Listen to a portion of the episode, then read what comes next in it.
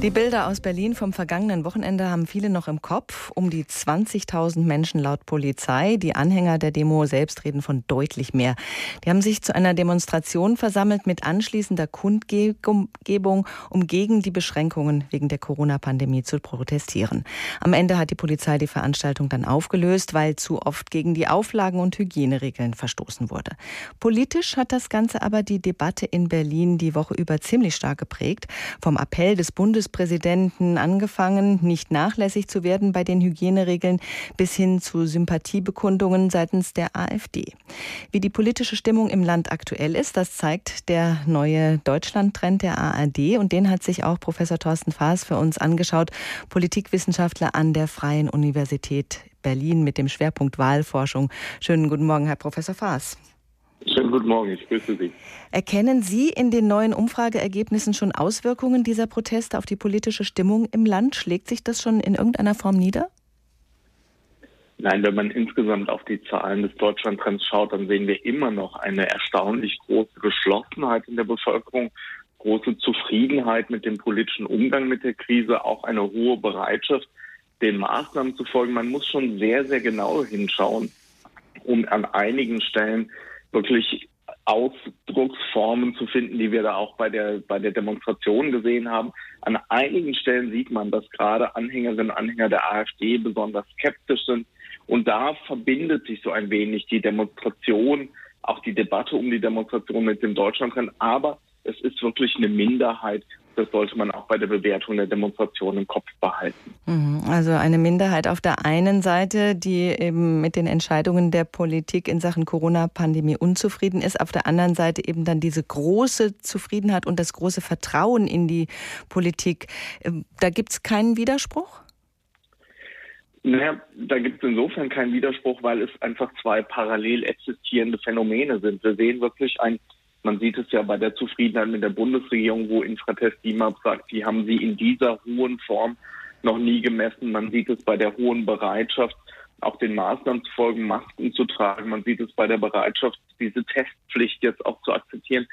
Aber bei diesen fast ausnahmslosen Unterstützungsbekundungen gibt es eben doch eine kleine Minderheit, die die Testpflicht skeptisch sieht, die eben doch nicht zufrieden ist mit der Arbeit der Bundesregierung. Und gerade diese Minderheit, die ist eben sehr massiv bei diesen Demonstrationen am vergangenen Wochenende sichtbar geworden. Das waren, die einen sagen 20.000, die anderen sagen, es waren deutlich mehr.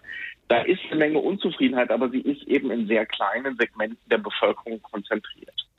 Diese Protestbewegung ist politisch nicht klar zuzuordnen, aber die AfD hat sich in dieser Woche schon positiv zu den Protesten geäußert.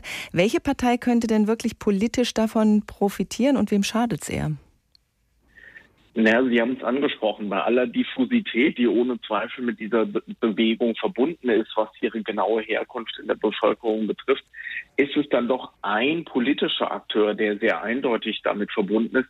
Und es ist die AfD. Auch das sehen Sie im Deutschlandtrend bei allen Ergebnissen, die differenziert nach Parteiwahl ausgewiesen sind, sehen wir, dass die Anhängerinnen und Anhänger der AfD wirklich deutlich unterschiedlich die Pandemie bewerten, auch deutlich skeptischer sind. Insofern die Trennlinie, die wir im Parteiensystem sehen, ist tatsächlich zwischen der AfD auf der einen Seite und fast allen oder eigentlich allen anderen Parteien auf der anderen Seite.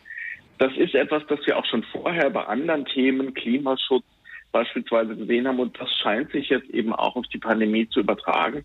Der AfD gelingt es da eine Menge Unzufriedenheit auf ihr, auf ihre Mühlen, wenn Sie so wollen, zu lenken und damit diese Trennlinie auch in der Pandemie jetzt nochmal zu verstärken. Hm, schauen wir auf die Zufriedenheit. Die Bundesregierung, vor allem die Union, ist oben auf in den Meinungsumfragen seit Corona. Ist das das Verdienst von CDU, CSU oder von Angela Merkel? Ja, das ist die spannende Frage, die auch die Strategen in der Union, glaube ich, umtreibt. Wenn man sich die Bewertung von Politikerinnen und Politikern anschaut, dann sehen wir sehr deutlich, dass die Kanzlerin hier an der Spitze steht. Wir sehen aber auch, dass der Gesundheitsminister Jens Spahn sehr, sehr gut bewertet wird. Aber wir sehen, dass keiner der für den Parteivorsitz Kandidierenden in der Liste auftaucht.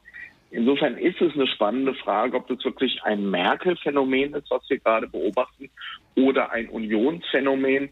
Das ist zum derzeitigen Zeitpunkt nicht eindeutig zu beantworten. Es ist natürlich aber im Blick auf das nächste Wahljahr wirklich die zentrale Frage, ob es der Union gelingen wird, diese hohen Zustimmungswerte von der Person der Kanzlerin zu lösen, auf die Partei zu übertragen oder ob sie wirklich mit der Person Merkel untrennbar verbunden sind. In diesem Zusammenhang, im Corona-Zusammenhang, müssen wir natürlich auch auf Gesundheitsminister Jens Spahn schauen.